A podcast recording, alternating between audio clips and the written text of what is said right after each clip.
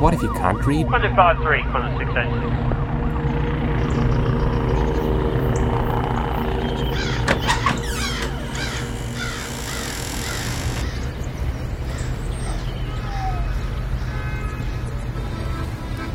I would camel in the morning.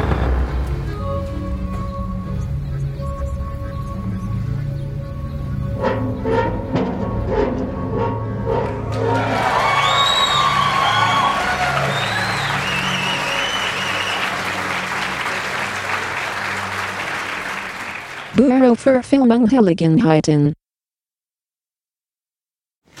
Hallo und herzlich willkommen zum Büro für Filmangelegenheiten, ein Podcast on Tour. Ich sitze mit dem Malte in der Schauburg in Dresden. Wir schlürfen einen Kaffee Na, ich schlürfe einen Kaffee. Schlürf's ein Biolassi.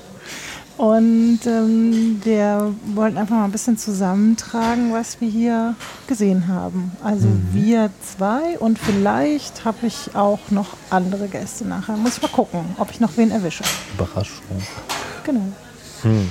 So, und wir wollten reden über ein paar Programme, die wir gestern zusammen gesehen haben. Genau. Und zwar war das einmal ein Tribut an Luc Moulet, Hm. Einen französischen Filmemacher, Der auch persönlich anwesend war. der anwesend war. Frage und Antwort stand. Genau, ein ähm, sehr alter Filmemacher. Das heißt, die ersten Filme, die wir von dem gesehen haben, waren auch schon ganz schön alt. Anfang der 60er Jahre wurde der erste Film gedreht. Der Mann ist, glaube ich, 1937 geboren. Flog Genau. irgendwo mal so als Zahl rum. Du hast ja das Heft vor dir zu liegen. Genau, wir arbeiten das hier anhand des Kataloges ab, damit wir nichts vergessen oder was Wichtiges übersehen. Und der erste Film war, ähm, war sein, auch sein erster Film von 1960, wie es hier heißt. Und er sagt, er war damals 22 Jahre alt. Hm. Ähm, vielleicht sollte man zu ihm noch was sagen. Mm, Es haben Menschen über ihn gesagt, er sei von allen möglichen großen Filmemachern so eine Art Erbe. Da fielen Mhm. dann Namen wie Jacques Tati und Louis Buñuel. Ich glaube, das stand auch in verschiedenen, äh, also in Programmheften und Ankündigungen und das hat viele Leute auch angezogen. Es war nämlich rappelvoll, das Kino. Mhm, Beide, beide Vorführungen. Also es waren zwei Programme hintereinander. Zuerst die älteren Filme und dann die neueren. Und ähm, ja, wie würdest du das beschreiben, was man da gesehen hat? Also es war ja, dann der erste Film war ein bisschen anders als Mhm. die, die dann kamen. Ähm, wie würdest du das nennen, was der für Filme gemacht hat? Boah, das ist total schwierig zu beschreiben. Äh, Also am Anfang hat der ähm, halt quasi so, so eine Momentaufnahme von zwei Geschwistern äh, dargestellt, die, wie die sich irgendwie benehmen, wenn die Eltern nicht zu Hause sind. Die waren allerdings keine Kinder mehr, die waren schon so, so halb erwachsen. Ja, genau. Und es kam mir so vor, als hätte der Bruder sich die ganze Zeit bemüht, sich wie ein Arschloch zu benehmen. Ähm, Ja. Also hat sich irgendwie bewusst schlecht benommen und die Schwester fand es halt so mäßig gut und hat irgendwie, also für sie war das augenscheinlich selbstverständlich, dass sie für ihn kocht und sowas. Der Film heißt auch äh, im Original ein Steak trop cuit, was so viel heißt wie ein zu sehr ge, ne, gekochtes Steak. Auf Englisch äh, ist der Titel Overdone Steak. Ja, genau, das trifft es eigentlich auch ganz gut, einfach weil der hat sich ja beschwert, dass das Steak wohl das, äh, die Konsistenz von einer Schuhsohle hatte. Ähm, ja, naja, lustig fand ich halt, ähm, dass die beiden Geschwister sich ja wohl sehr gut verstanden. Ähm, und ja, halt der, der, der Bruder das irgendwie für völlig selbstverständlich hielt, sich komisch zu betragen und so fast paschahaft sich von seiner Schwester bedienen zu lassen. Und für die Schwester das genauso selbstverständlich zu sein schien. Das war so ein Alltagsstreit irgendwie. Oder ja, ein ja, irgendwie so, so sehr neckisch und recht unterhaltsam. Ähm, Fandst du, das passte zu den restlichen Filmen? Ich fand den ganz anders, als Nee, die überhaupt nicht. dann später kamen. ist da Zucker drin, Kaffee? Ja. Gut. Ähm, tatsächlich passte das überhaupt nicht zu den anderen Filmen, weil später äh, ist der halt irgendwie, keine Ahnung, hat sich auf irgendwelche Kohleabraumhalden gestellt und hat da dann irgendwie die ganze Zeit gefilmt und eine weibliche Auf Auf Aufstimme erzählen lassen. Beim ersten Film gab es keine Off-Stimme, die das moderiert hat, oder? Danach war die fast immer da. Naja, das erste war halt so ein klassischer, also eine Spielfilminszenierung. Und der Mhm. allerletzte Film, der aus diesem Jahr ist, nämlich Mhm. auch. Das finde ich ganz interessant. Es war ja kuratiert, der war auch da, der Kurator, hat aber jetzt zu seiner Auswahl, warum er die getroffen hat, nichts gesagt. Aber tatsächlich ist es so, dass der allererste, also sprich der älteste und der jüngste Film von Luc Mollet ähm, Spielfilme sind. Und die dazwischen waren so, so lakonische Dokumentarfilme. Also er hat ja ganz oft die Kamera eben auf zum Beispiel so Abraumhalden gehalten. Und die Kommentare waren aber immer so, so eine Mischung von ironisch und pseudowissenschaftlich und ähm, äh, in, in einem ganz bestimmten Tonfall. Also ich fand die, die Abraumhalden fand ich ziemlich unterhaltsam. Die wurden dann halt ähm, verglichen mit großen ähm, äh, kulturellen oder architektonischen Errungenschaften der Menschheitsgeschichte, zum Mhm. Beispiel den, den ähm, Pyramiden in Ägypten. Und ähm, er hat das vorher noch äh, kurz erzählt. Inzwischen seien die zwar auch in Frankreich geschätzt, diese Abraumhalden, aber damals, also dieser Film war dann aus den 80ern, gerade gucken, wie der hieß. Ähm, Terre Noire.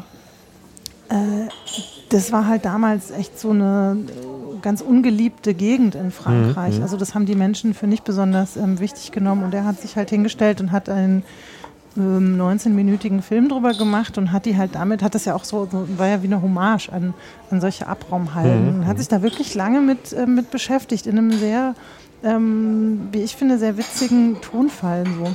Was ich auch extrem lustig fand, ähm, äh, war der Film über die, äh, die Pariser Metro-Eingänge. Wie man weiß, wenn man schon mal dort U-Bahn gefahren ist, also Metro gefahren ist, man muss da ja so ein Ticket durch so eine Apparatur schieben und dann kommt das Ticket wieder Mhm. raus und dann geht so eine, äh, so eine Schranke auf. Also. Und ähm, danach gibt es ja keine Kontrollen mehr. Das ist halt die Zugangskontrolle. Mhm. Und Menschen versuchen natürlich ständig, die zu umgehen, weil sie nicht zahlen wollen. Ja. Also rüberspringen, durchkrabbeln. Und dieser gesamte Film ging halt über die verschiedenen Möglichkeiten, wie Menschen das halt umgehen und ähm, wie dann die, äh, die zuständige Metro-Gesellschaft immer versucht, diese, diese Barrieren zu verschärfen und zu, also höher zu machen, schwieriger äh, zu machen und die Menschen natürlich trotzdem immer Wege finden, da dran vorbei oder drüber wegzukommen.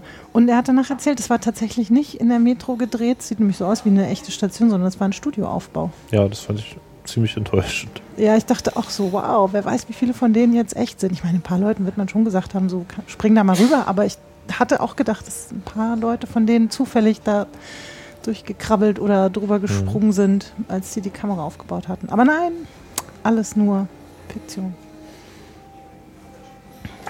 Dramatische? Musik im Hintergrund. Genau, Filmmusik. Läuft hier gerade. Mhm. Kann man wahrscheinlich auch hören, wenn wir still sind.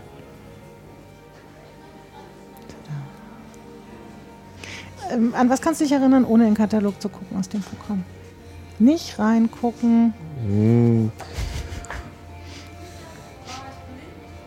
Also ich könnte jetzt natürlich lügen und sagen, ich kann mich daran erinnern, dass er versucht hat, eine Colaflasche zu öffnen, weil es Ja. ja auch nicht in dem Katalog abgebildet ist. ähm, ja, das war auf jeden Fall auch ein Event. Es gab, ich habe natürlich nachgeguckt, sehr überraschend. Es gab eine Hommage an die Colaflasche, die wohl damals etwas komplizierter verschlossen war. Und er erörterte dann innerhalb von vermutlich einer Viertelstunde oder so. Ich guck gerade, ich, äh, Ähm, ich finde es nicht. auf jeden Fall erörterte Moulet, wie man eine Colaflasche aufkriegt. Äh, Essai d'ouverture. Ach doch, genau, hier von Tatsächlich 88. genau 15 Minuten lang Yeah. auf 16 mm gefilmt. Gut geschätzt. Extremistischer Selbstversuch. Angenommen, man würde ganz naiv und ohne Vorwissen versuchen, eine Colaflasche zu öffnen. 21 sinnstiftende Experimente. Beschreibt tatsächlich ähm, der Katalogtext in diesem Fall sehr schön.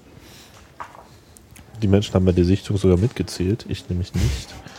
Ähm, ein großes Highlight war, dass äh, Moulet erzählte, also bei der vorletzten Öffnung der Colaflasche kam so ein raketentechnisches Gerät zum Einsatz, Oh ja, eine Was halt außer- Apparatur. wie ein Laboraufbau und Moulet ließ uns dann in der Nachfragerunde wissen, dass es ein Musikinstrument ist, das sein Bruder gebaut hat und damit aktiv Musik macht. Sein Bruder ist übrigens der Mensch, der auch im ersten Film den Jungen spielt, der seine Schwester stets zum Braten von Steaks oder Kochen von Nudeln oder Herantransportieren von Alkohol motivieren möchte. Genau. Ja, was hat der denn noch? Ich würde das, also du hast das gerade Hommage genannt an die Colaflasche. Die ko- kommt ja eigentlich nicht so gut weg. Also äh, auch wenn sie ständig im Bild ist, ähm, ist sie eigentlich ja eher so ein, so ein Alltagshassgegenstand. Ich musste an Nutella-Gläser denken bei uns, die ja auch seit äh, 30 Jahren, zumindest äh, solange ich äh, das äh, aus eigenem Erleben sagen kann, ähm, oder 40 oder äh, also, sie sind immer schon unmöglich verschlossen und das war ja äh, bei der Cola-Flasche auch der Fall, dass äh, sich diese, diese Metalldinger, dass man sich damit die Finger aufschneidet und man Kraft braucht und es irgendwie drehen muss und es gingen diverse Flaschen zu Bruch beim Versuch, ähm, da die, die optimale Öffnungsmethode Hm, hm. zu finden. Das, äh, das war sehr schön, ja. Dem aufmerksamen Beobachter wird aufgefallen sein, wie das Problem mit den Flaschen, die Mate-Flasche hat ja ein gleiches Problem, So ist es. wenn dieser Kranz nicht wenigstens fünfmal geteilt und nicht nur zweimal geteilt wäre, wie bei der historischen Colaflasche, was das Problem auszumachen scheint. Ähm, das Problem, was der Regisseur in dem Film beschrieb, dass man sich daran die Finger aufschneidet, besteht in der Tat heute noch. Ähm, ja, dann haben wir Supermärkte. ja, genau. Wenn eine großartige Überleitung mit dem Stichwort. Ich wollte gerade sagen, wir haben es dann fast ähm, erschöpfend diskutiert. Ähm, eine Assemblée Générale dürfen wir auch nicht vergessen. Aber Ähm. jetzt doch erstmal die Supermärkte. Ah, wir machen das chronologisch. Ich weiß nicht, das ist mir tatsächlich noch in Erinnerung geblieben. Ähm, die Einleitung war so ein bisschen, das ist auch hier im, im Katalog, Katalogtext so formuliert, wo einst Kirchen oder Kinos waren, stehen heute Supermärkte. Also die äh, Kathedralen des modernen Konsums oder so. Und da waren ähm, in Frankreich, glaube ich, war das immer schon ein bisschen weiter, zumindest in meiner Erinnerung, als äh, in Deutschland. Also es gab in Frankreich schon riesige Supermärkte, die heißen ja dort auch nicht Supermarché, sondern Hypermarché, also Hypermarkt. So. Ähm, wo ich das hier aus Deutschland noch nicht kannte, in diesen gigantischen Ausmaßen. Und ähm, das hat er halt beobachtet. So. Hm. Also Menschen, die ähm, riesige Schlangen von Einkaufswägen, äh, Rolltreppen hochfahren, also solche nicht Rolltreppen, sondern die, die so, diese Rollbänder und ähm, wie, wie, die, wie die heißen und ähm, wie sich Menschen da drin bewegen. Und hat das eben auch immer so, so lakonisch ähm, kommentiert, was dort Mhm, so mhm. normal ist, wenn dann halt Leute zum Beispiel in irgendwelchen komischen Trachten irgendwelchen Käse verkaufen und so. Also ich fand das, ähm, von wann war der? Hm. 62? Nee, das kann nicht sein. Nee, ich glaube, der war auf jeden Fall aus den 90er Steht hier aber so. Toujours plus ist es doch. Und hier, das ist auch der Text, aber hier steht 1962. Ich würde das ähm, bezweifeln, weil die ja Haben- auch Sie haben in chronologischer Reihenfolge einigermaßen gezeigt worden sind. Na gut, ähm, das müsste man nochmal irgendwie überprüfen. Können wir jetzt gerade hier nur anzweifeln, dass das wirklich. Ich habe an der Stimmt. Stelle eine Assoziation aufgebaut und zwar, wir hatten ja auch einen anderen Film, ich versuche gerade rauszukriegen, wann der lief, über den Rentner, der die ganze Zeit im Supermarkt gearbeitet hat. Stimmt, im deutschen Wettbewerb war das ein Film. Das war ja deutscher Wettbewerb. Mhm. Dann muss das ja. Ähm, haben wir den am ersten Tag gesehen, oder? Ja. Also an meinem ersten Tag, was tatsächlich der 17. April war. Dann weiß ich auch gleich, wo ich blättern Urlaub muss. für immer. Genau, Urlaub für immer drehte sich nämlich um einen Senioren, der Zeit seines Lebens in einem Supermarkt gearbeitet hat. Und beginnt damit, dass er in Rente versetzt wird. Wie im Moment, wie im Katalog so schön steht. Heute ist sein letzter Arbeitstag doch erst nicht bereit für diesen neuen Lebensabschnitt. Und der Film begleitet den Hans, den Protagonisten, dann durch diese sehr dramatische Zeit. Hm. Ich werde nicht verraten, dass er ähm, zum Schluss den, den, den Plüschbären willst es anzündet. nicht. Er hat's gesagt. so, Äh, zurück zu Luc Moulet, Äh, oder? Genau, da wird nämlich nichts angezündet, da wird äh, nur ähm, gezeigt und ähm, immer so auf der Grenze von ähm, schon fast von einem Mockumentary oder von einem Fake-Documentary, wie auch bei eigentlich den anderen Filmen immer kommentiert, was man sieht, aber immer so ein bisschen so, naja, ähm, es ist halt doch auch eine Färbung oder eine Interpretation. Also mir gefällt dieser, dieser Humor total gut. Er hat selber gesagt, er wurde nämlich gefragt aus dem Publikum, ähm, wer sich von Monty Python und Monty Pythons Humor hat inspirieren lassen. Er meinte, so, er kennt die gar nicht so gut, also er kennt die eher nicht so. Aber grundsätzlich wäre ihm britischer Humor sehr nah. Und schwarzer Humor ist voll sein. Genau, und das, äh, naja, dazu muss man sich die Filme angucken und dann äh, kann man das durchaus genauso ähm, auch sehen. Wobei ich fand, mh, dass er gegen Ende hin auch ein bisschen moralischer wird. Also ähm, der Film mit den Supermärkten, der heißt Toujours Plus, also auf Englisch More and More, immer mehr. Ähm, wovon ja diese, diese Supermärkte so ein Ausdruck sind. Es muss immer größer werden und immer noch mehr unter einem Dach und immer noch mehr Produkte anbieten und so. Ähm, und es gibt einen zweiten Film von mm, 2010 ist der. Äh, der heißt Toujours More, also immer weniger. Und ähm, da ähm, geht es um die Automatisierung. Dass halt Baguettes und Pizza total bizarr, automatische Pizzabackautomaten, wo man äh, an der Straße eine, eine fertig gebackene, noch warme, knusprige Pizza aus dem Automaten zieht und so Sachen. In der Tat halbwegs Mhm. lecker aussah. Aber ich glaube es trotzdem nicht. Ja, ähm, der Geschmack wurde dann gar nicht großartig äh, bewertet, aber es ging vor allen Dingen halt um diese, diese sehr bizarre oder uns bizarr vorkommende Idee, was man alles mh, automatisieren kann, ohne dass man die Menschen braucht, die halt diese Arbeit tun. Und den fand ich zwar natürlich faszinierend, weil es solche Dinge gibt wie Pizzabackautomaten ohne Menschen, aber ähm, ich fand, dass er die Botschaft ganz schön mh, deutlich rübergebracht hat. Computer sind So. böse, ja. Sehr, sehr böse. Und Automaten sind auch böse. Ja, und dieser Titel Toujours Moi ähm, wurde halt auch regelmäßig äh, bildschirmfüllend, äh, leinwandfüllend, Entschuldigung, ähm, eingeblendet. Mhm. Also ob es geblinkt hat, weiß ich nicht, aber mir kam es so vor, als wäre mir das so richtig nochmal so entgegen äh, ähm, dass ich auch wirklich begreife, was er sagen will. Das fand ich ein bisschen schade, weil ähm, gerade durch seinen Humor und durch solche Sachen, die er auch findet und vor die Kamera holt, ähm, wird es total klar, was er damit sagen will. Und, und äh, wenn man die Botschaft dann nochmal so zusätzlich ähm, äh, auf dem Tablett präsentiert kriegt, werde ich dann eher so ein bisschen nicht so, ja, ja, danke, habe ich jetzt ja doch schon verstanden. Ich fand ihn ein bisschen moralisch. Vielleicht ist es so, Ja, so im Alter, ähm, hat er einfach zu viel von so Kram gesehen und ähm, wollte das ein bisschen deutlicher noch machen, damit Hm. wir es besser verstehen. War aber echt nicht nötig.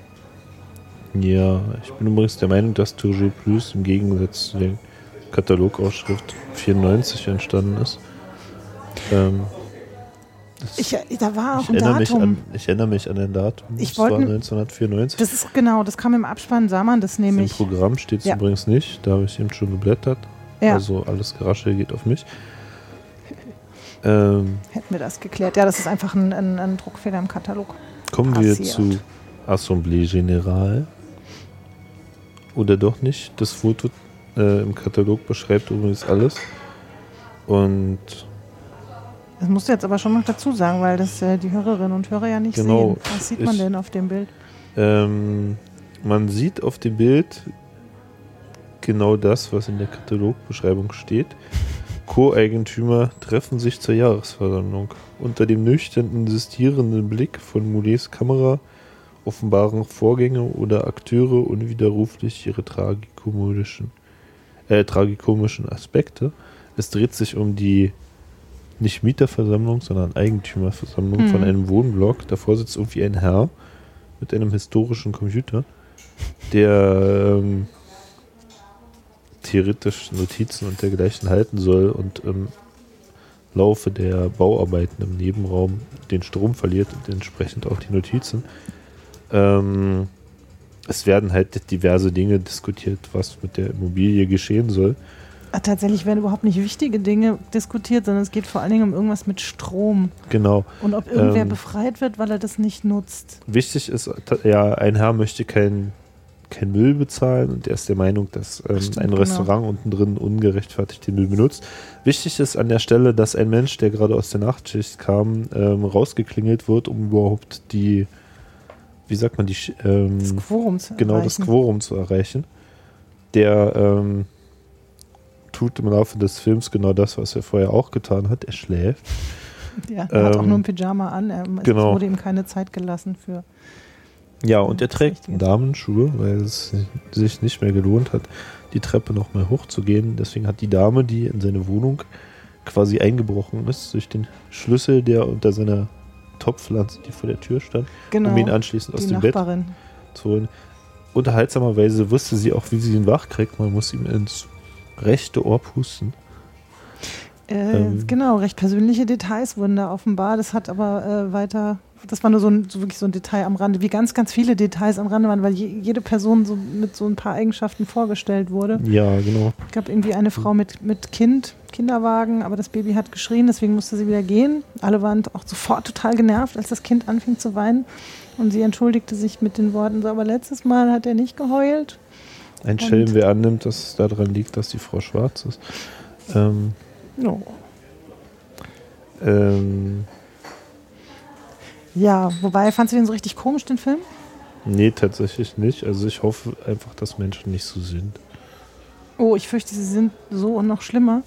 Ähm, Hm.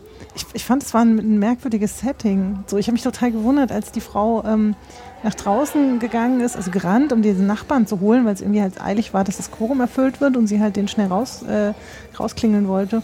Und man plötzlich aus dieser total kulissenhaften oder, oder, oder studioartigen ähm, Umgebung, das spielte halt zuvor nur in dem einen Raum, wo die sich da versammelt haben, plötzlich rausging und kurz über eine Straße da in das nächste Haus, um den Nachbarn zu holen.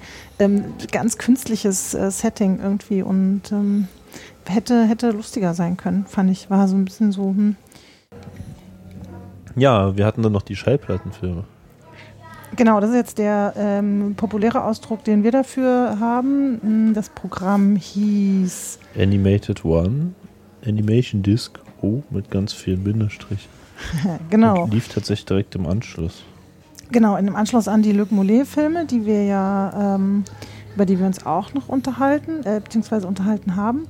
Und ähm, das Wort des Tages, das hat die Moderatorin sehr schön äh, gesagt. Es gibt nämlich ein, einen Namen für das technische Verfahren, was benutzt wurde, um diese Animationsfilme herzustellen. Ihr könnt es euch wahrscheinlich jetzt schon denken, es hat mit Schallplatten zu tun. Und ähm, das Wort heißt Na? Na, ja, genau. Ich suche es gerade hier im Katalog äh, und ähm, finde es nicht. Und kann es aus dem Kopf äh, nicht mehr sagen, weil ich es mir ähm, dummerweise nicht gemerkt habe. Und hier es, glaube ich, nicht steht. Oh mein Gott. Ähm, dann müssen wir das irgendwie äh, später noch rauskriegen. Ähm, Hm. Also es waren insgesamt 15 Filme, die sehr historisch waren bis sehr aktuell die natürlich total unterschiedlich waren, aber eben eins weitgehend gemeinsam hatten, Mhm. dass sie nämlich erzeugt worden sind, indem Bilder dadurch in Bewegung geraten, ähm, weil man die Scheibe dreht, auf der die Bilder aufgebracht sind. Und Mhm. die Scheibe ist eben eine Schallplatte, weil dafür eine Apparatur besteht, ein Schallplattenspieler, der sich dreht und man damit dann eben diese Bilder erzeugen kann. Also äh, ganz klar, das ähm, referenziert auf das alte Prinzip des bewegten Bildes, dass man halt Einzelbilder hat, Mhm. heutzutage 24 oder 25 in der Sekunde. Ähm, und wenn man die halt hintereinander abspielt, dann ähm, bewegen sich die Dinger. Deswegen waren eben auch Beispiele von ähm, Edward Muybridge dabei. Das ist halt einer der Kino, ja, der wird so als Kinopionier bezeichnet. Ähm, berühmt von dem ähm, sind Studien über ein Pferd, was trabt, glaube ich, Mhm. oder galoppiert, ich weiß nicht, aber auf jeden Fall ein Pferd ähm, in Bewegung und eine Frau mit einem Wassereimer. Das findet man so in jedem äh, Kino- äh, oder Filmgeschichtsbuch in Filmmuseen sind halt diese Sachen immer am Anfang zu finden, wo sich halt Leute damit beschäftigt haben, ähm, äh, wenn sie viele Bilder hintereinander setzen, wo immer eine minimale Bewegung zwischen den Bildern ist, dann ähm, wird es beim Abspielen oder beim Projizieren eben zu einer Bewegung, weil das Auge das ja eben nicht mehr als Einzelbilder erkennen kann, sondern dann eine Bewegung sieht. Und ähm, wie gesagt, das Prinzip hier auf einer Schallplatte. Und ähm, ja, was soll ich sagen? Ich war nach 15 Filmen total erledigt. es waren ein paar sehr geile Ideen dabei. Ein paar Sachen waren auch schon ein bisschen redundant. Mhm. Und wir waren leider hungrig. Wir hatten es vorher Ja. nicht geschafft zu essen, was ein bisschen schade ist, weil man dann so mit einer gewissen Ungeduld im Kino sitzt. Aber ähm, das soll natürlich jetzt nicht im Vordergrund stehen. Ähm, wieder gleiche Frage. An was erinnerst du dich, ohne in den Katalog zu gucken? Uh, ich erinnere mich an dieses Ding mit dem Teufel ist mir tatsächlich im Kopf. Mhm. Ähm, das fand ich relativ spannend, weil das ja, ähm, also der Titel äh, ist wahrscheinlich ein bisschen genauer als das Ding mit Ah, dem Social. Saturn. Keine Ahnung, warum der Saturn Social ist. Ähm, hier steht es halt als cartoonartige Bilder herumwobener Teufel und Totenköpfe, dazu gefundene Tonband-Loops sowie Soundeffekte aus den BBC Radiophonic Workshops. Ah, das war noch Radiophonic Workshops. Das, das, da haben Menschen noch mit so Audiogeräten rumexperimentiert. Ich bin dem letztens in einem anderen Kontext begegnet, wenn ich mich nicht irre. Ähm, ja, also da bewegten sich halt irgendwie so Teufelsfratzen und haben verschiedene Dinge getan und Totenköpfe haben halt immer so Nachrichten ausgespuckt. Ähm, das ist mir ein bisschen im Kopf geblieben.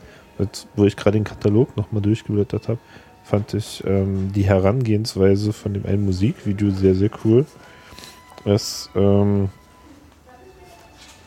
vertonte äh, ein Track eines mi- mir bisher unbekannten Dubstep-Artists namens Banger und es besteht im Wesentlichen daraus, dass halt die, die ähm, diese, diese Welle, die man halt auch in so einem Audio-Editing-Programm sieht, wenn man die Mucke anguckt, Ah, auf letzte. so einer Stange mit den Schallplatten, also mit Schallplatten unterschiedlicher Größe zurechtgesteckt wurde. Äh, was halt hinterher total eindrucksvoll aussieht, etwa die, wie das, was man bei Soundcloud sieht. Ähm, Genau. Bloß halt in richtig cool und gelegentlich zeigt die Kamera das halt von der Seite. Da ist dann halt zu erkennen, dass inzwischen irgendwie shit 900 irgendwas Schallplatten oder waren es 90 oder 900? Ja, die Frage war, was die Zahlen darauf bedeutet haben. Also ob Ja, die- das die, die Abfolge war Ja, plus die das waren- Durchmesser vielleicht? von Nee, die waren durchnummeriert, dass man sie nicht in der falschen Reihenfolge Platte? raussteckt. Ja, aber da reicht ja eine Nummer. und Es waren jeweils zwei Nummern drauf. auf Ja, es stand halt Platte, äh, Anzahl, also Plattennummer von sowieso insgesamt. Ah, okay, das hast du besser Ja. aufgepasst. Dann war die eine Zahl immer die gleiche. Genau, ja, die. Deswegen kam ich auch auf die 900. Also ich befürchte, das waren nicht so viele, obwohl es fast sein könnte. Ja, doch, die sind ja wirklich ganz, äh, Ernsthaft ganz schmal. Es ja. war auch eine, war nur ein paar Meter lange so eine. Also im ersten Moment habe ich überlegt, ob da jetzt irgendwie kleine Ballerinas auftauchen und sich an die Mhm. Stange stellen und irgendwelche Übungen machen. Also so, so war das. Schreck. Ja, naja, war so meine erste äh, Ja. Assoziation. Den fand ich, ähm, den fand ich in der Tat auch sehr toll. Ähm, welchen ich total gerne mag, den kannte ich vorher schon, weil wir den vor drei Jahren, glaube ich, mal für einen Wettbewerb ausgesucht haben. Das ist auch einer der wenigen ähm, Filme, wo gesprochen wurde. Die meisten Filme, es waren sogar welche, Hm. äh, welche stumm, also wirklich komplett stumm. Andere waren halt, ähm, Mhm. die meisten waren mit Musik unterlegt. Und in dem ähm, wird halt gesprochen. Und zwar, ähm, das ist der Stuck in a Groove mh, von einem österreichischen Filmemacher, äh, nämlich Hm, Clemens hm, Kogler. Und da geht es halt darum, was wäre denn, ähm, wenn du, wenn du einen Moment deines Lebens immer wieder haben könntest oder müsstest, wie wenn die Platte hängen bleibt. Hm. Und die Überlegung, dass es halt, wenn man sich das aussuchen könnte, würde man sich halt einen tollen Moment überlegen, aber ob der so toll ist, wenn man ihn bis in alle Ewigkeit immer wieder äh, erleben müsste, sei halt auch fraglich. Also ich finde einmal, ich mag diese, diese Sprecherstimme und ich mag die Bilder dazu und äh, finde es einen ganz, äh, Hm. ganz schönen Film. Sehr großartig war jetzt, erinnere ich mich, nach, nachdem ich das gerade in dem Katalog nochmal gelesen habe, der Film Ferment von Mhm. Tim Macmillan, der einfach mit seiner Time-Slice-Kamera einen Querschnitt durch einen Tag in der Stadt zieht. Eine Reise durch Straßen und Gebäude mit kurzen Eindrücken von Menschen und Geräuschen, wie sie genau in diesem Moment sind. Ähm, und bei Sex zählt, sieht man natürlich ein Paar in der Badewanne. Eine Szene, die bedeutender nicht hätte sein können, weil sie exakt eine halbe Sekunde existiert. Ähm, In diesem Film. Ja. ja, ich finde tatsächlich viel spannender, wie halt ähm, Menschen Dinge verschüttet haben und dann halt das Timeslice genau in dem Zeitpunkt ins Bild kam, als die Dinge halt gerade durch die Luft flogen, ob es nun irgendwie Kaffee, Wasser, Milch, sonst was war. Das ist immer total spannend gewesen und es war unglaublich großartig gemacht, weil es ist halt so wie Google Street View, bist halt durchs Haus und überall und irgendwie eine Die großartige. Assoziation, die äh, ist mir natürlich nicht gekommen. Naja, auch wenn ich sie dir ins Ohr geflüstert habe, noch während. Du hattest gesagt, dass The Bellows March dich total fasziniert hat. Haben wir heute Morgen darüber gesprochen. Genau, der, ähm, der funktioniert halt ein bisschen anders, weil der nicht 2D-Bilder auf rotierenden Scheiben hat, sondern ähm, 3D. Also da sind Figuren auf, auf ähm, Körper geklebt, also rund. Also was, die sahen aus wie Vasen. Also man hat zu dem Film, ähm, der Filmemacher heißt Eric Dyer. Man hat vorher ähm, einzelne Bilder gesehen von diesen Objekten, damit man sich vorstellen kann, wie diese, äh, dieser Film später zustande kommt. Und das sah halt aus wie Vasen beklebt mit bunten Dingern. So. Ähm, oder Amphoren, also irgendwelche konischen, ähm, konischen Körper. Und da klebten ganz viele so, so, so kleine Sachen auf. Sah zum Teil aus wie Blumen oder ähm, wie kleine Ziehharmonikas. Und das wurde dann halt durch Drehung von diesen Körpern in Bewegung gebracht und abgefilmt. Und da entstanden dann halt, ähm, naja, es war ziemlich fantastisch. Es war natürlich keine, keine Erzählung in dem Sinne, aber mir hat es total gut gefallen, weil ich die Idee ganz großartig finde. Und ähm, das Prinzip natürlich genau das gleiche ist, dass sich Dinge, ähm, dass sie dann eine, ein, ein bewegtes Bild ergeben, wenn man sie dreht. Und ähm, das war unglaublich bunt und sehr rhythmisch. Es gab am Anfang marschierende Füße, die sich dann ähm, zum Ende hin, das war so ein bisschen der Bogen, ähm, die, die, äh, nee, es waren nicht Füße, es waren, es sah aus wie Marschieren, aber es waren irgendwelche Gegenstände, die man jetzt nicht größer, nicht beschreiben kann. Ähm, das ist auch das Katalogbild dazu. Und in der Mitte passierten viele Dinge, unter anderem Blumen, die so aufgingen und sich bewegten und erblühten und sich dann wieder irgendwie verschwanden und so. Das, ähm, das war sehr hübsch, ja.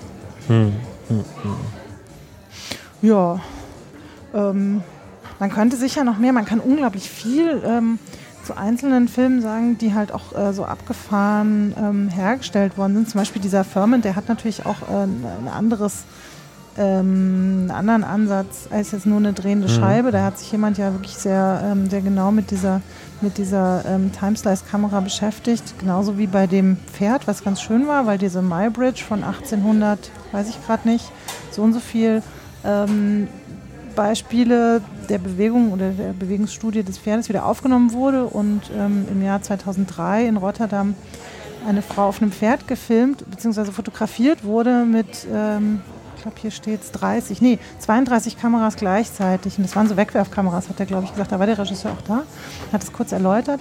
Ähm, Das heißt, ähm, es kam so ein Effekt zustande wie äh, in Matrix, Ja. ähm, das halt äh, was, was sich eigentlich bewegt, von so vielen Kameras gleichzeitig ähm, gefilmt wird, dass man so eine Mischung hat zwischen ähm, es bewegt sich und es bewegt sich nicht. Und das äh, muss man sehen, das ist total schwer zu beschreiben. Also ich kann es zumindest nicht gut, aber das äh, war natürlich auch sehr, sehr toll. Und man sah auch im Film, wie ähm, es gemacht ist, weil natürlich die Kameras, weil die im Kreis stehen, äh, die gegenüberliegenden Kameras immer mit im Bild haben. Das heißt, man sah auch, dass da Kameras stehen und das von allen Seiten gefilmt wird. Das war Ja. sehr, sehr cool. Auch alles nur kurz, ne? Also muss man auch nochmal dazu sagen, wir ähm, saßen zwar schon lange in dem, ähm, in dem Kino, aber insgesamt war es, ähm, waren die meisten Filme so drei, vier Minuten lang. Mhm.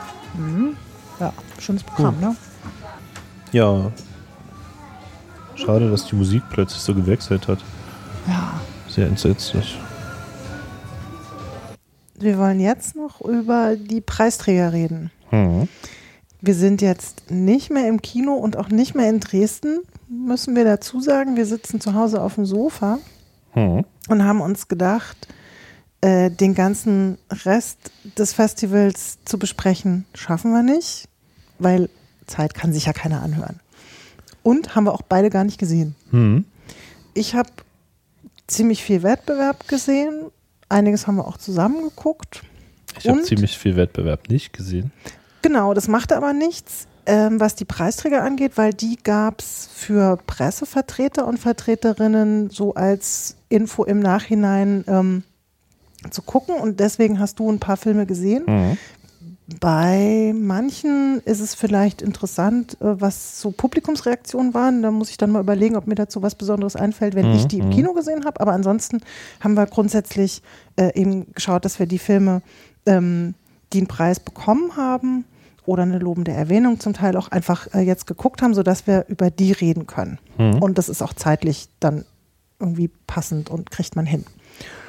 Ähm, Wir haben zu den beiden vorangegangenen Teilen, nämlich den Luc Mollet-Filmen und den Schallplattenanimationen noch zu sagen, dass wir inzwischen rausgefunden haben, dass ganz, ganz, ganz vieles von dem, über das wir geredet haben, online anzugucken ist. Das ist alles in den Shownotes verlinkt und es empfiehlt sich sehr, das mal anzugucken, weil es echt total großartige Sachen sind und ähm, wir waren selber ganz überrascht, vor allen Dingen die, ähm, die Animationen sind alle, also alle, über die wir geredet haben, sind alle online zu sehen. Das ist total großartig. Das heißt, ihr habt eine Chance, das euch einfach anzugucken.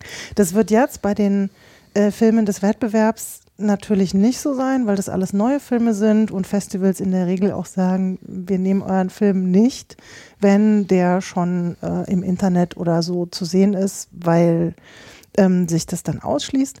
Aber sofern wir Ausschnitte oder Trailer finden, verlinken wir die auch. Dann kann man sich zumindest ein Bild machen, sonst reden wir halt immer über Dinge und keiner kann es Mhm. gucken. Du hattest eben Publikumsreaktion angesprochen. Das Ja. hätte mich tatsächlich bei dem ersten Wettbewerb Goldener Reiter im äh, Animationsfilm im internationalen Wettbewerb sehr interessiert, weil ich habe Mhm. Plug and Play halt nur online gesehen. Mhm. Ich fand den hm, ja, also ich weiß nicht so recht, was davon zu halten ist, was sich der Regisseur Michael Frey dabei gedacht hat. Vielleicht magst du ja kurz zusammenfassen, um was es sich drehte und ob das Publikum ebenso mit Fragezeichen über dem Kopf daraus gegangen ist wie ich. Also ich erinnere mich, dass der Regisseur da war und erzählt hat, dass er einen Film machen wollte, der komplett an seinem Computer entstanden ist. Mhm.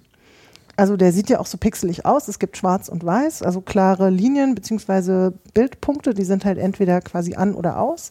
Das spielt ja auch ein bisschen so mit Licht und die Figuren, die da vorkommen, die sehen ja auch ein bisschen aus. Genau, die sehen aus wie Stecker und Steckdosen, so zwei Dinge, die zusammenpassen, die sich ineinander stecken. Und ähm, soweit ich mich erinnere, war das Publikum amüsiert. Mhm. Ich kann mich nicht erinnern, ob es Fragen gab. Also so, dass aus dem Publikum Leute sagen so, ja, äh, hier, was, was, was war das oder warum so und nicht anders, weiß ich tatsächlich gar nicht mehr.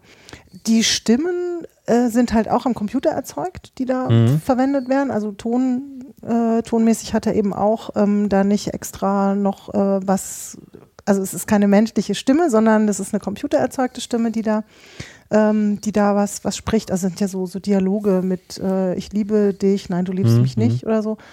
Ähm, ganz interessant fand ich die Jurybegründung. Konntest du das tatsächlich auf den Film so beziehen? Also ich muss jetzt gestehen, so richtig eine Handlung habe ich gar nicht mehr im Kopf. Also ich könnte Mhm, jetzt nicht mhm. so nacherzählen, was jetzt quasi so, ähm, worum es ging. In der Jurybegründung heißt es, dass der Film aufzeigt, welch tiefe Zufriedenheit wir empfinden, wenn alles geordnet und in bekannten Bahnen verläuft. Mhm. Und gleichzeitig geht es weiter, ähm, welches Vergnügen wir daran haben, wenn diese bekannte Ordnung spielerisch zerstört wird. Mm, ja, ist so ein bisschen so, ist so ein bisschen Metatext, den ich im Film, ich würde ihn gerne nochmal gucken, Hm. äh, um das nochmal so zu überprüfen, wie die Jury das so gesehen hat, weil ist ja immerhin der Hauptpreis Animationsfilm. Der Trailer gibt ja leider nicht so viel her. Nee, genau, es gibt ja es ist so eine Art Teaser-Trailer, haben wir gefunden. Ähm, das ist aber äh, super kurz und äh, da kann man tatsächlich nicht so dran sehen, was da noch kommt im Film. Hm. Hm. Viel unterhaltsamer. War die lobende Erwähnung. Ja, Eben dieser Wettbewerb. Der Film Pandas von, oh nein, ich lese jetzt nicht den Namen von Matos Vizar vor, ein Weil- Tscheche oder weil ich, Slowake weil ich mich da nämlich hart blamiere. ähm, ja, einfach nur großartig. Ich habe selten so gelacht.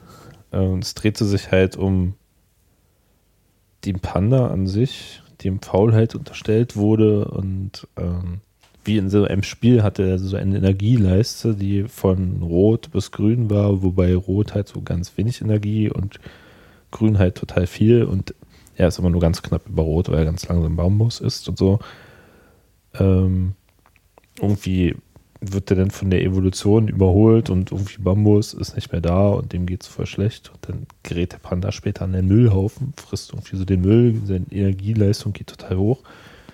Ähm, plötzlich vermehrt er sich auch wieder. Vorher war er fast ausgestorben. Genau, er die Pandas, die immer, äh, die so gebärfaul sind. voll gemein. Und so wie er den Müll frisst, kriegt er einen Rattenschwanz.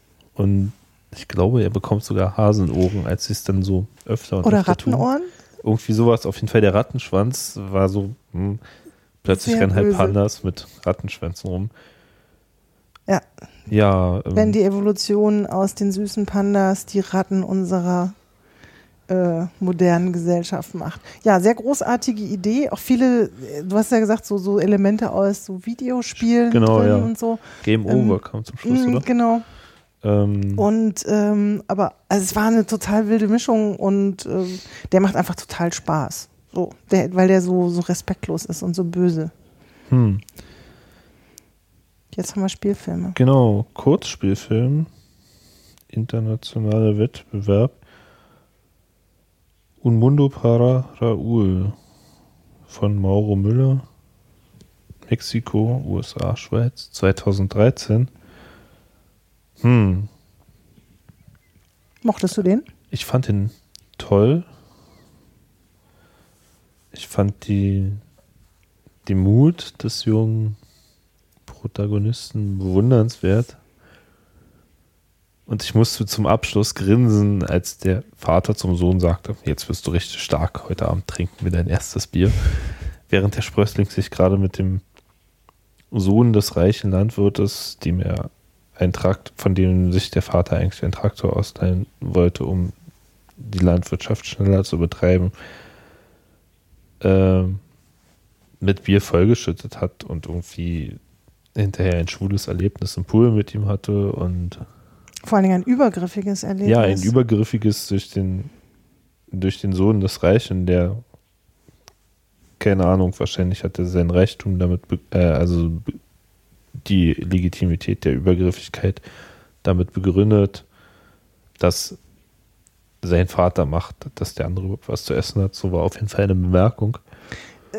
Genau, also das ist so ein, so ein Film, der auf äh, vielen Ebenen und vor allen Dingen auf zwei Generationen die Machtverhältnisse so zeigt. Und der will auch am Anfang, der will nicht unbedingt mit, glaube ich. Und er will auf jeden Mhm, Fall nicht mhm. ein weiteres Mal mit, nachdem der Sohn des Reichen äh, halt so übergriffig war. Und es ist halt so eine so ganz langsame, präzise Schilderung von diesen Abhängigkeiten. So. Naja, es gibt so einen Hoffnungsschimmer, weil der der Junge, also Raoul, eben sich halt am Schluss traut, das auszusprechen, was der Vater sich halt bei diesem ersten Besuch noch nicht getraut hat.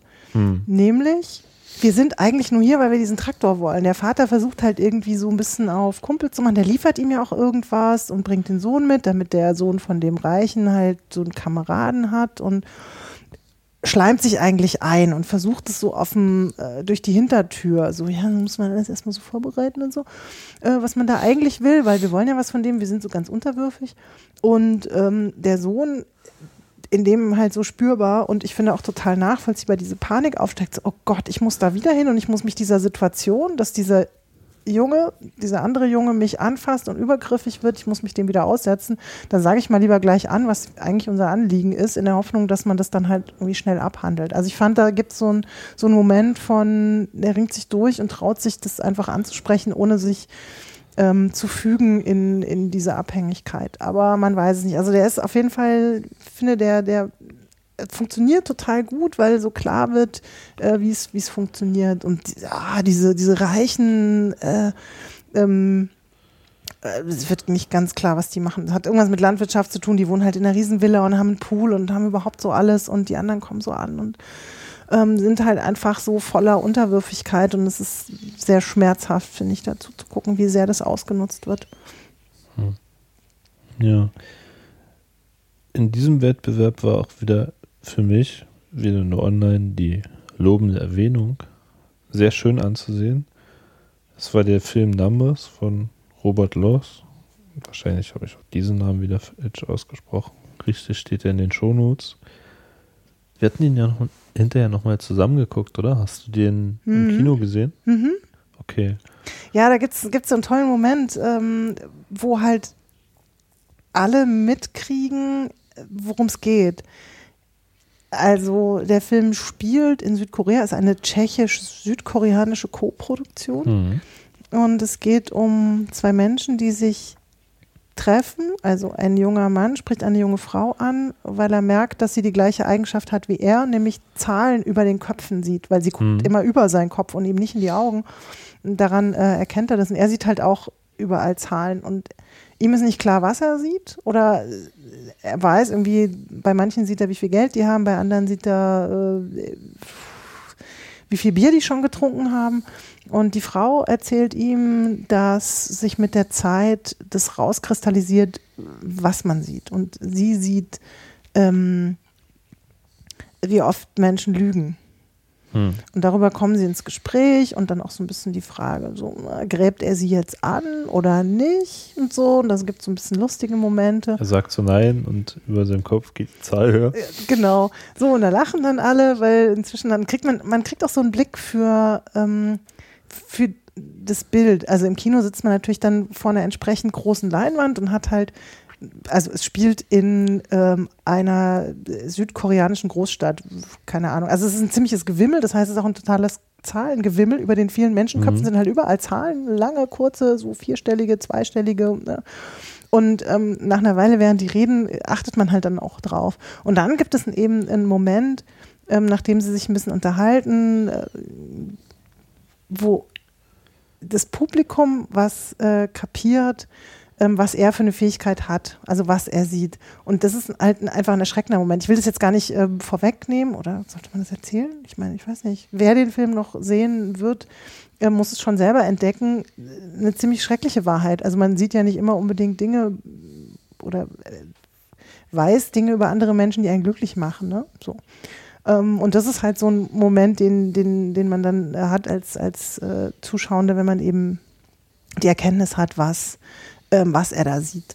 Und das, äh, das merkt man halt im Kino, dass alle so zu einem ähnlichen Moment so plötzlich so diese Erkenntnis haben. Und dann ist der Film natürlich auch nicht mehr so witzig, weil er, ähm, weil er dann so eine, so eine tragische Komponente reinkriegt. Es geht einfach um Lebenszeit, ne? dass halt auch bestimmte Zahlen ausdrücken können, ähm, äh, wie lange jemand noch zu leben hat. Und ähm, das ist halt äh, offensichtlich die, die Fähigkeit, ähm, die er da hat, also in der Richtung da was zu sehen. Hm, Das war jetzt so halb, halb, äh, halb verraten. Ich Ne? wollte gerade sagen, ich hoffe ja, dass ähm, der Film tatsächlich noch irgendwo zu sehen sein wird, wo Menschen, die das jetzt hören, ihn sehen können, weil sonst müsste ich ja den letzten Rest verraten. Das werde ich jetzt nicht tun. Nein, nein.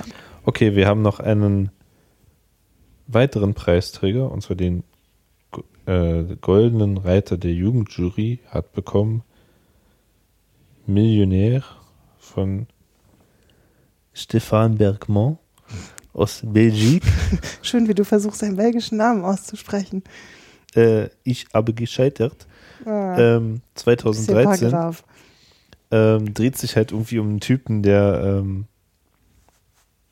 die Lottozahlen seiner Mutter weitergespielt hat, äh, auch nach ihrem Tod und plötzlich wurden sie gezogen und er hat den Lottoschein nicht abgegeben. in dieser einen Woche hat er ihn nicht abgegeben. Genau, sonst hat er es irgendwie mal gemacht. Geht so zu seinem Bruder hin, der macht so die größte Party seines Lebens mit allen möglichen Freunden. Ähm, und der versucht den Bruder die ganze Zeit irgendwie zu verklickern, dass er den Schein nicht abgegeben hat.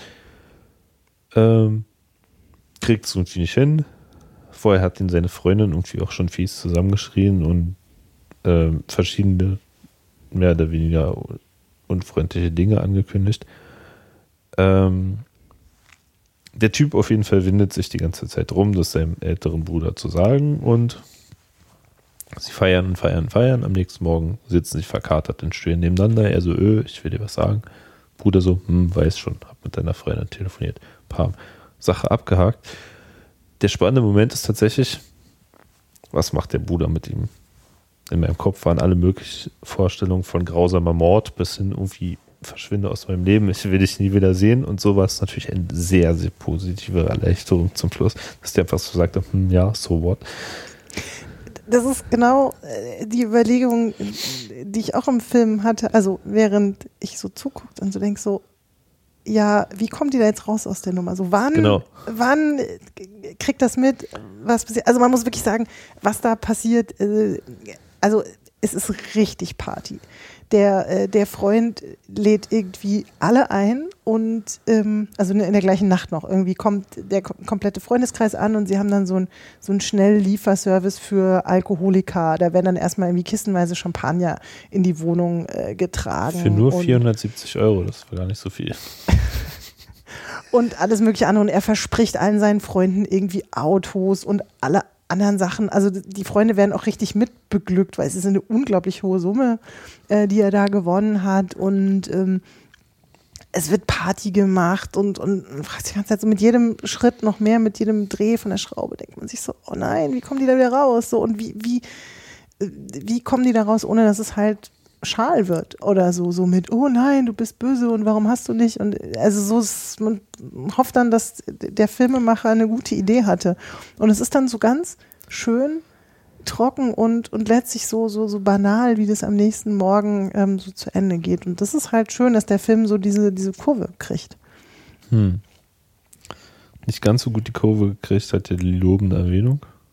Das sagst du, weil ich dir schon gesagt habe, dass ich den Film nicht mochte. Also, dass ich irgendwie nicht übermäßig positiv darüber geäußert. Ja, genau. Und zwar ähm, ist das, wir sind ja, ähm, also genau bei einer lobenden Erwähnung, das ist ein Animationsfilm. Und er spielt äh, ein französischer Animationsfilm, er spielt im Ersten Weltkrieg, wo Figuren, ähm, Soldaten, ein Briefträger an der Front äh, und Frauen, die Briefe schreiben, so eine Rolle spielen. Wo wir auch beim Titel wären. Genau, Lettre de Femme. Äh, Women's Letters.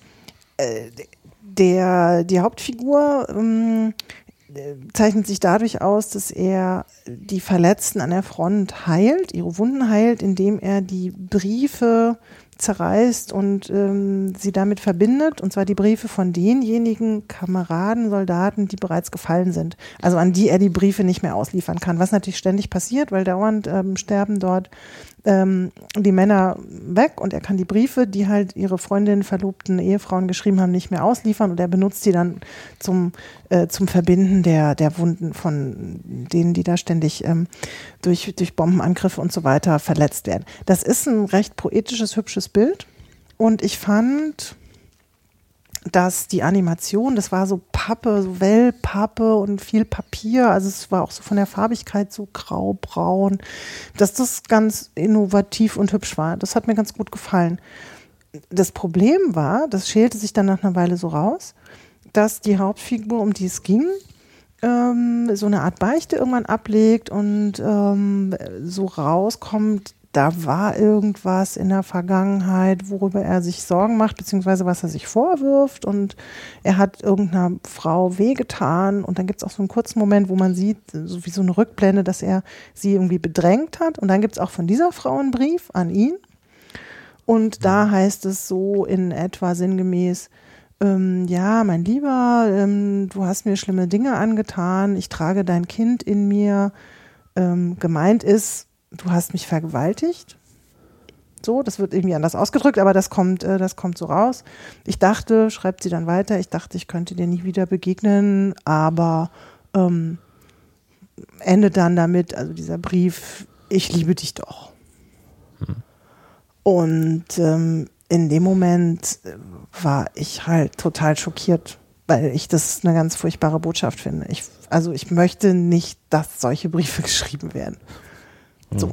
Und ähm, da ist mir dann halt auch einfach nicht mehr wichtig, ob die Animation schön war, sondern ich finde so eine Botschaft äh, einfach, ähm, das, das möchte ich nicht sehen. Deswegen finde ich diesen Film ähm, also weit ab von preiswürdig, aber ich, ich würde so einen Film, ich möchte das, äh, möchte so eine Geschichte nicht erzählt haben.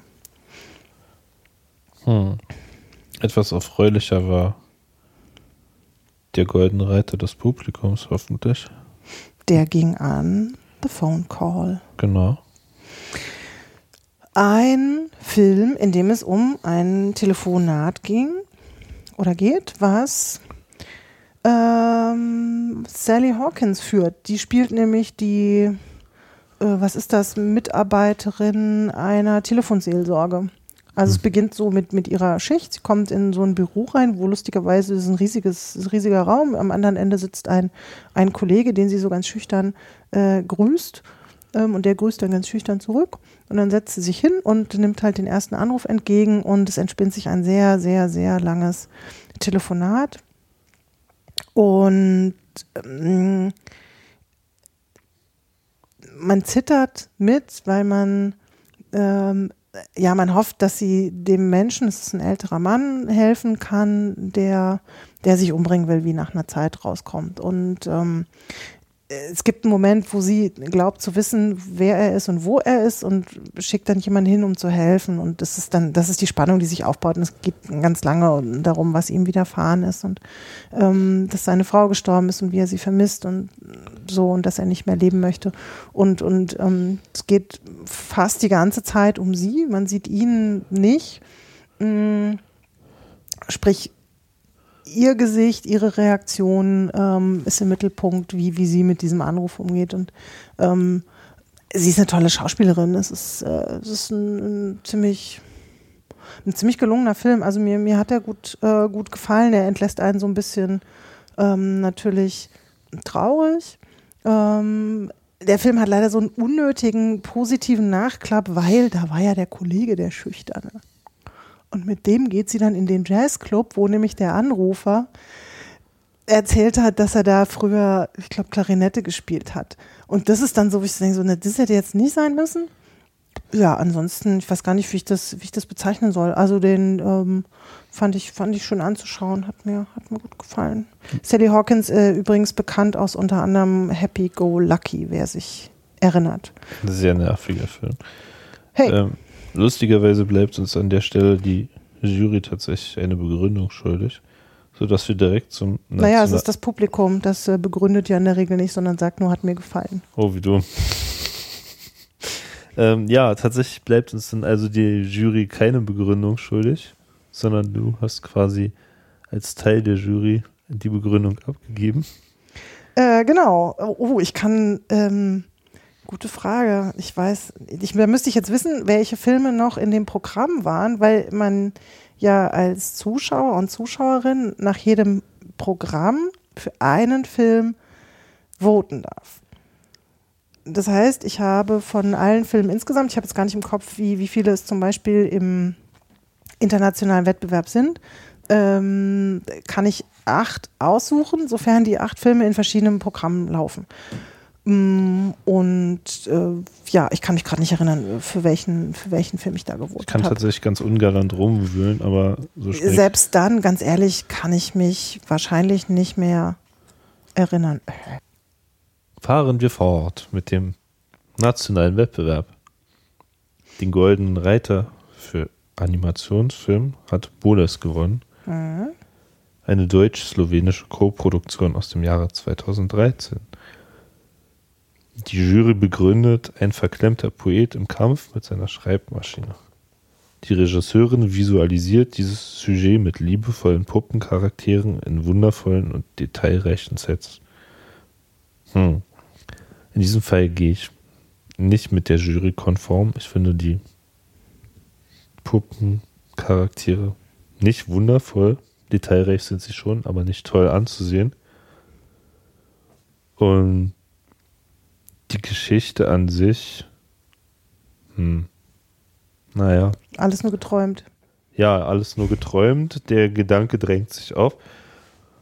Und ich werde mit der Geschichte irgendwie nicht warm. Also, Ja, die war vielleicht so ein bisschen länglich, aber es gab ein paar lustige ähm, Bilder. Also diese, äh, die, die, die Umsetzung des Gefühls des Poeten, der irgendwie nicht schreiben kann oder Mhm. äh, ne, mit den Fingern, die auf der auf den Tasten kleben und, und alles äh, wird irgendwie wie Gummi und so, das fand ich Genau. ganz putzig. stimmt, das sah ganz lustig aus. Du musst dich sogar mal grinsen. Na, siehst du. Ansonsten ähm, fand ich in der Tat die lobende Erwähnung dort deutlich innovativer. Der war toll. Ich glaube, damit begann ein Programm, Genau. wenn ich mich erinnere. Da Und- saßen wir zusammen und ich war total fasziniert von der geilen Aufmachung. Das ist super. Also der Film heißt High Rule, also wie Wolle tatsächlich. Ähm, und das ist eine Animationstechnik, die Wolle benutzt, äh, die um Nägel oder, oder äh, Mhm. eine kleine Pins äh, geknüpft wird und damit halt Bilder zeichnet, sozusagen. Was schon mal eine großartige Technik ist, habe ich noch nie gesehen. Und ähm, tatsächlich war auch war die Geschichte nur ganz wenige Minuten lang. Deswegen auch so ein toller Einstiegsfilm, weil man irgendwie so, es geht so los und du denkst so, wow. Ähm, toll. Das ist bestimmt ein Film, der auch mal, wenn der die diversen Festivals äh, so durch hat, ich vermute mal, der ist auf vielen Festivals, läuft auf vielen Festivals, ein Film, der sich sicherlich dann in ähm, einer entsprechenden, nach einer angemessenen Zeit im Internet findet. Insofern äh, sehr zu empfehlen. Die Filmemacher sind Nikolai Marder, Toner und Moritz Mugler. Auch sehr schöne Namen. Die haben übrigens tatsächlich, wie der Name schon an, äh, vermuten lässt, Noon in Wolle nachgestellt. Ein Ach was. Ja, stell dir vor. Hm. Ähm, bloß, dass halt die Menschen, die auf sie schießen, in diesem Fall, sich in ihre Einzelteile, nämlich Wollfäden, auflösen. Und das ist total eindrucksvoll. Ich glaube, das Ding war ziemlich genau eine Minute lang, wenn ich mich recht entsinne. Tut nichts zur Sache. Der Katalog liegt vor uns, aber wir werden uns dem nicht nähern. Wir erinnern uns an Kurzweiligkeit. Das Genau. Kurzweilig ähm, ist auch genau der Punkt, nämlich der nächste Goldene Reiter wurde an den besten nationalen Kurzspielfilm, nämlich Sunny von Barbara Ott, vergeben. Hm. Ja, den hast du nicht gesehen, ne? Du hast was von deutsches Betroffenheitskino. Ähm, ja, so ein bisschen. Also äh, ich bin, ich bin da ja, muss ich dazu sagen, ich bin da ja immer sehr, sehr kritisch. Also wenn sich ähm, deutsche Filmemacherinnen und Filmemacher in die äh, vermeintlichen Niederungen der sozial unteren Schichten begeben. Es geht um ein junges Paar, die sind beide nicht mal 20 und haben ein kleines Baby und müssen sich da irgendwie natürlich jetzt, sie müssen sich kümmern, sie müssen sich organisieren. Sie, also die, die Frau, ähm, hat einen Job und er hat keinen, was sie ihm in einer äh, streitigen Szene zum Vorwurf macht. Sie schreien sich an, er fühlt sich wie ein Versager, sucht nach einem Job, hat das Kind dabei, versteckt es dann, das verschwindet dann zwischendurch auch noch. Es geht um so ein Firmengelände. Also er ist, ist Handwerker, ist, glaube ich, Schweißer, Schlosser oder so und will sich bewerben in einem Betrieb. Hat aber eben das, das Kind dabei, was nicht mit aufs Gelände darf. Also er wird dann mit dem Kinderwagen an der Pforte abgewiesen und muss dann irgendwie halt gucken, wie er, ähm, wie er da trotzdem reinkommt, warum er nicht einfach eine Bewerbung hinschickt, ist irgendwie unklar.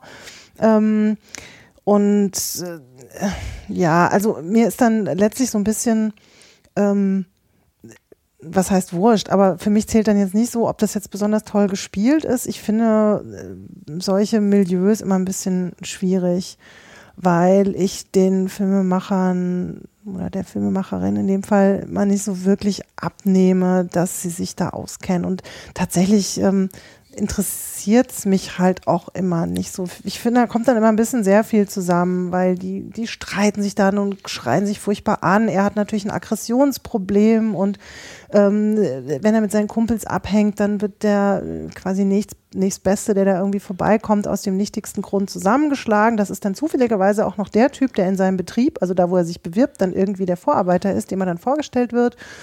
Ähm, und dann gibt es natürlich Ärger, beziehungsweise er ähm, haut dann da ab. Und äh, also das ist so, ach, ich, ich weiß nicht. Eigentlich hat nur noch exzessiver Drogenkonsum gefehlt. Ähm, ja, da kann ich mich, äh, kann ich mich nicht dran erinnern, aber es geht in die Richtung. Ne? Also immer so eine, so eine maximale Eskalation, maximale Problemanhäufung. Ähm, und ja, ich finde halt, man kann auch Geschichten erzählen, ohne das so zu eskalieren. Und ähm, ja, bist, bin deswegen immer so ein bisschen so. So, es gab aber tatsächlich eine, äh, eine Situation am Anfang des Films oder relativ am Anfang, die fand ich, die fand ich gut und ähm, die fand ich schön dargestellt, wo man, wo man eben sieht, dass ähm, beide sich so Sorgen um das Kind machen. Also dass, äh, dass sie eben, also es gibt so eine Übergabe an so einer äh, Tanke, so einer Autobahnraststätte oder irgendwie sowas, wo sie offensichtlich arbeitet und er kommt mit dem Kind dahin, sie über, äh, übernimmt das Kind und er hängt dann da mit seinen Kumpels ab und sie geht halt nach Hause. Und ähm, wo sie sich dann halt voneinander entfernen und aber sich so ein bisschen hinterher gucken und ähm, es fast zu einem Unfall kommt. Und ähm, er, der jetzt ja eigentlich so mit seinen Kumpels einfach der Kumpel sein will und keinen Bock hat auf Mutti, weil er wird von seinen Kumpels halt verspottet als Mutti, weil er halt als Typ irgendwie derjenige ist, der mehr Zeit mit dem Kind verbringt, weil er halt keinen Job hat. Und ähm, da gibt es eine Situation, wo ziemlich subtil gezeigt wird, wie er halt so den beiden hinterherguckt, also der Freundin mit dem Kind, ähm, und ähm, wie äh, wie wütend ihn das macht oder wie, äh, wie erschrocken er ist, als er halt sieht, dass die fast einen, einen Unfall haben. So. Ähm, und das fand ich ganz, ganz schön, weil natürlich ähm, ist da ganz viel Liebe im Spiel, wenn er sich um sein kleines Baby kümmert, was er aber natürlich nach außen eben nicht zeigen kann, weil er ist ja so ein Kerl, der halt natürlich so Gefühle nicht hat und so. Ähm, da gab es einfach einen ganz schönen Moment. Aber wie gesagt, so insgesamt das Setting, das war mir einfach zu, zu aufgesetzt. So, glaube ich jetzt genug geschimpft. Ja. Was haben wir denn noch? Ah, wir haben hier noch den Film, der den richtig teuren Preis gewonnen hat. Teuren Preis. Also ähm, es gibt in Dresden den Filmförderpreis der Kunstministerin. Äh, wir haben die ganzen vorherigen Preise ja nicht so ausführlich oder mit ihren äh, Summen genannt, aber in dem Fall muss man das schon mal tun, weil das ist nämlich eine exorbitant hohe Summe. Da geht es nämlich um 20.000 Euro. Alle anderen Preise sind ähm, unter 10.000, also im vierstelligen Bereich und auch nicht, meistens nicht im besonders hohen. Also das ist einfach ein, ein, äh, ein Preis, der wirklich ähm, auffällig hoch dotiert ist, was toll ist, was für das Festival toll ist und was natürlich für die Filmemacher oder die Filmemacherinnen, die den Preis gewinnen, ähm, total großartig ist. Wird nur im nationalen Wettbewerb vergeben, also bekommt immer ähm, jemand ähm, der eben eine deutsche Produktion da im Wettbewerb hatte. Und dieses Jahr war es der Film mit dem tollen Titel. Siebenmal am Tag beklagen wir unser Los und nachts stehen wir auf, um nicht zu träumen. Von Susanne Maria Hempe, die unfassbar aufgeregt war. Wahnsinn. Ja, ne? Da habe ich, da habe ich richtig Angst gehabt, um dass sie. irgendwas passiert. Dass irgendwas passiert, ja, weil, weil ähm, es gab wohl auch Probleme am Tag vorher mit der Projektion und an dem Tag hat es dann geklappt und es war, das ist halt ein, ein Film, ähm, der auch so unter die Haut geht. Also es geht ja um ganz ähm, krasse Geschichten von, von Misshandlungen und, und einfach Schicksale, die erzählt werden.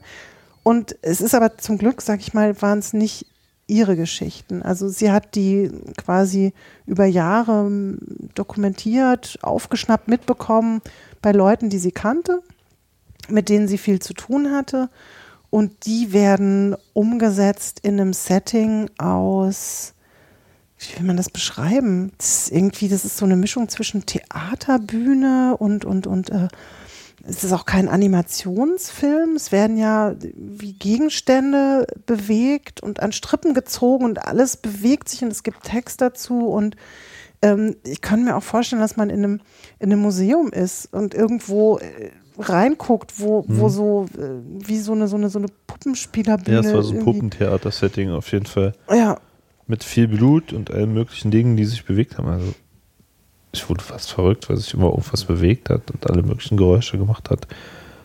Ja. Ähm, und das, also es hat in der Regel die erzählte Geschichte nur am Rande berührt, aber äh, hat dadurch den Inhalt noch entsetzlicher gemacht. ja, ganz viele weitere Ebenen aufgemacht. Also man hatte ganz, ganz viel zu gucken und auch zu hören. Und äh, also auch toll, oder? Toll, dass die den Preis bekommen hat. Ja, also finde ich total großartig. Sie hat übrigens nicht nur den Preis bekommen, sondern auch den Goldenen Reiter der Jugendjury National. Wow. So eine Jugendjury, ich meine, das sind, die sind gerade mal so allerhöchstens 20. So. Und die haben auch meistens gar nichts mit Film zu tun. Die sind jetzt also nicht so gewöhnt, experimentelle oder krasse Sachen zu gucken, würde ich jetzt mal so ganz allgemein sagen. Die werden ausgewählt, sind ja immer drei Jugendliche für die nationalen äh, Wettbewerbsfilme und drei andere Jugendliche für die internationalen Wettbewerbe, die sich dann halt ähm, alle Wettbewerber angucken, auch im Kino, also mit Publikum zusammen natürlich. Ähm, und danach dann äh, auswählen. Und dass eine Jugendjury so einen harten Stoff nominiert, ist, äh, ist total super. Die haben, was haben sie denn begründet? Sie haben geschrieben, dass es ein großartiger Abschlusssatz in, im surrealen Kabinett schafft die Regisseurin Empathie durch Verstörung. Oh, toll. Wow. Ja, ich finde die Begründung insgesamt ziemlich stimmig. Ähm, ich finde, wir können sie in den Shownotes komplett zitieren. ähm, Machen wir das. die lobende Erwähnung der Jugendjury ist Dame mit Hund. Ja, noch ein toller Film. Ich lachte sehr. Ähm, ich hoffe, es gibt ihn online. äh, Habe ich noch nicht nachgeschaut. Wahrscheinlich hoffe, noch nicht, der ist ganz neu. Ich hoffe es so sehr. Ich habe ihn online geguckt. Den möchte man ganz oft gucken. Ne? Ja, ich möchte ihn eigentlich die ganze Zeit irgendwo laufen lassen, weil er so lustig ist. Was ist denn das Besondere an dem Film? Das Besondere an dem Film ist tatsächlich, dass in mehreren Farben Geschehnisse ähm, dargestellt werden und zwar nur durch die Spuren, die Mensch oder Tier oder Fahrrad auf dem Boden hinterlassen. Und zwar, als würde man äh, alle auf einer Glasplatte langlaufen lassen, sieht man halt den Hund, wenn er rumläuft und die Nase des Hundes, wenn er irgendwie rumschnuppert. Und die Radfahrer, wenn sie halt wegfahren und das Ganze unterstrichen mit der Geräuschkulisse, was tatsächlich passiert. Die Dame führt halt ihren Hund rum, gelegentlich taucht immer ein älterer Mensch auf und füttert Vögel. Ähm, letzten Endes ähm, macht sich der Hund dann selbstständig, führt dazu, dass Jetzt nicht alles verraten. ein Mann vom Fahrrad fällt und eine Schimpfkanonadische, äh, eine Schimpfkanonade von italienischen Schimpfwörtern von sich gibt, Genau, sie reden ich mein- Italienisch. sodass ich mein Repertoire auch mal wieder auf Vordermann bring- bringen konnte. Ähm, ich kann ihn eigentlich komplett teasern, oder? Ja, muss man jetzt aber auch nicht tun. Es ist, auf jeden Fall ist die Idee schon mal total toll. Oh ja, sehr innovativ. Also die Perspektive auf äh, das, was passiert und ähm, das macht schon mal Spaß und man freut sich schon mal über die Idee. Dann ähm, freut man sich darüber, dass äh, man Zeuge wird äh, einer, Alltagsbegebenheit, man versteht kein Wort, ist auf Italienisch und äh, es wird auch nicht untertitelt, das ist auch gar nicht der Sinn, aber es ist total egal. Also f- die, die Italienisch können, haben dann nochmal einen Mehrwert, aber es ist halt letztlich so ein Alltagsgeplänkel, so, ah, wie geht's Ihnen so, ne, so. Und ähm, ja, und dann kommt halt ein Fahrradfahrer und äh, wird vom Hund zu Fall gebracht und es gibt irgendwie großes Gekreische und äh, Geschrei und es ist, macht einfach total Spaß. Und der äh, Film ist, glaube ich, nicht halb so lang wie äh, die Zeit, über, äh, die wir jetzt über den Film geredet haben. Das ist nämlich sehr kurz. So sieht es aus. Der goldene Reiter des Publikums, Stufe 3 von, Halt, ich muss noch sagen, von wem der Film ist. Das ist nämlich Sonja Rohleder. oh, die haben wir unterschlagen. Ja, das geht gar nicht. Das geht nicht. Ähm, nun, doch nochmal. Stufe 3, der goldene Reiter des Publikums Ja. von, heißt der Mann wirklich Nathan? Ja, der heißt Nathan Nill. Nathan Nill. Ähm, haha, selten so gedacht. Den Ein bekannter Schauspieler tauchte auf. ähm, mehrere bekannte Schauspieler. Ein mir bekannter. Einer, über den ich schon mehrfach gepodcastet habe. Heiko Pinkowski spielt mit.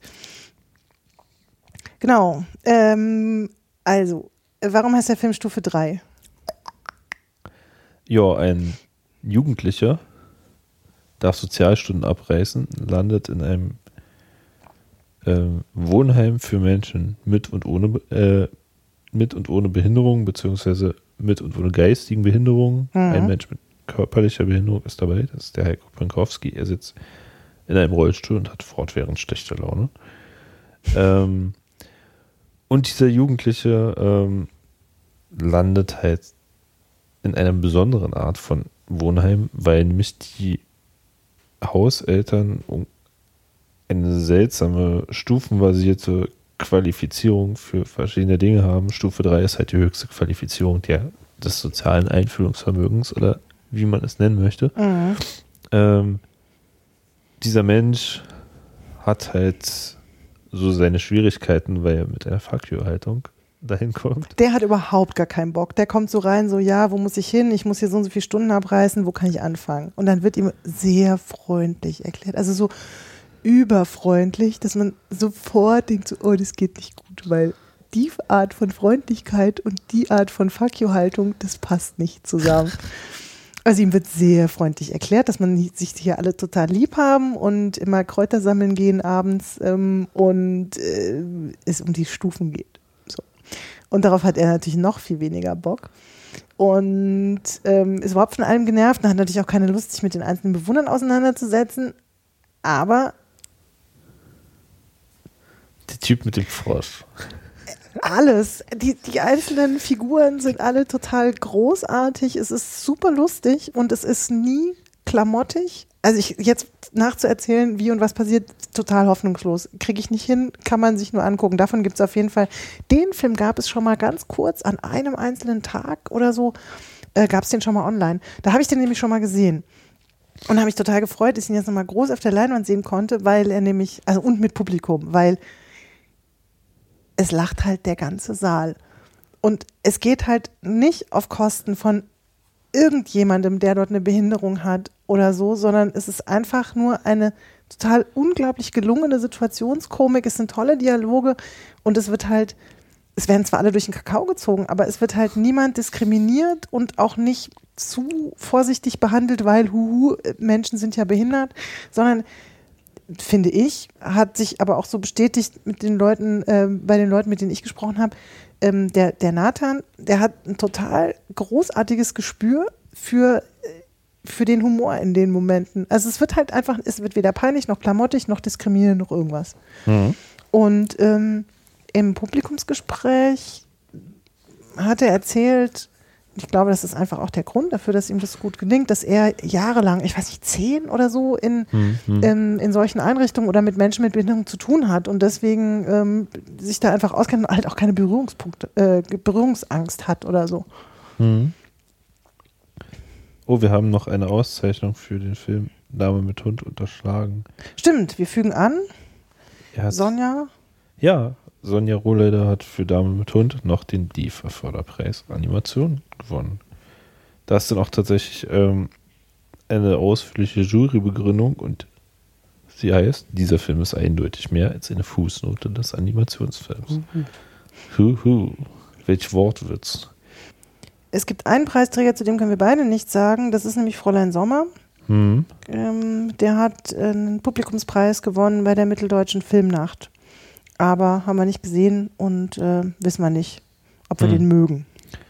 Das ist sehr schade, weil vielleicht würden wir ihn ja mögen. Das stimmt. Ansonsten ähm, blicken wir ganz positiv auf das Festival mit dem schönen Wetter zurück. Ja, es war schönes Wetter, genau. Man konnte vor dem Kino rumstehen oder rumsitzen oder in dem äh, schönen Biergarten, Biergarten auf jeden Fall des Gästezentrums. Ja, das war tatsächlich eher ein Garten als ein Biergarten. In dem gab es auch dann Frühstück. Ja. Das Frühstücksbuffet. Und sehr positiv hervorzuheben ist auf jeden Fall dieses Mal die Partnerschaft mit Flexbike gewesen, was mir ermöglicht hat, ohne eigenes Fahrrad da rumzufahren. Hö, hö. Ähm, nein, weiter ist dem eigentlich nichts hinzuzufügen, oder? Wüsste nicht, wir haben jetzt über ganz, ganz, ganz vieles nicht geredet, aber das ist halt immer so. Ja, wenn wir einen Echtzeitbericht über die ganze Zeit machen würden, dann würden wir noch eine Weile reden. Das hält ja keiner aus. Natürlich nicht. Also, bis zum nächsten Festival. Genau. Tschüss. Tschüss.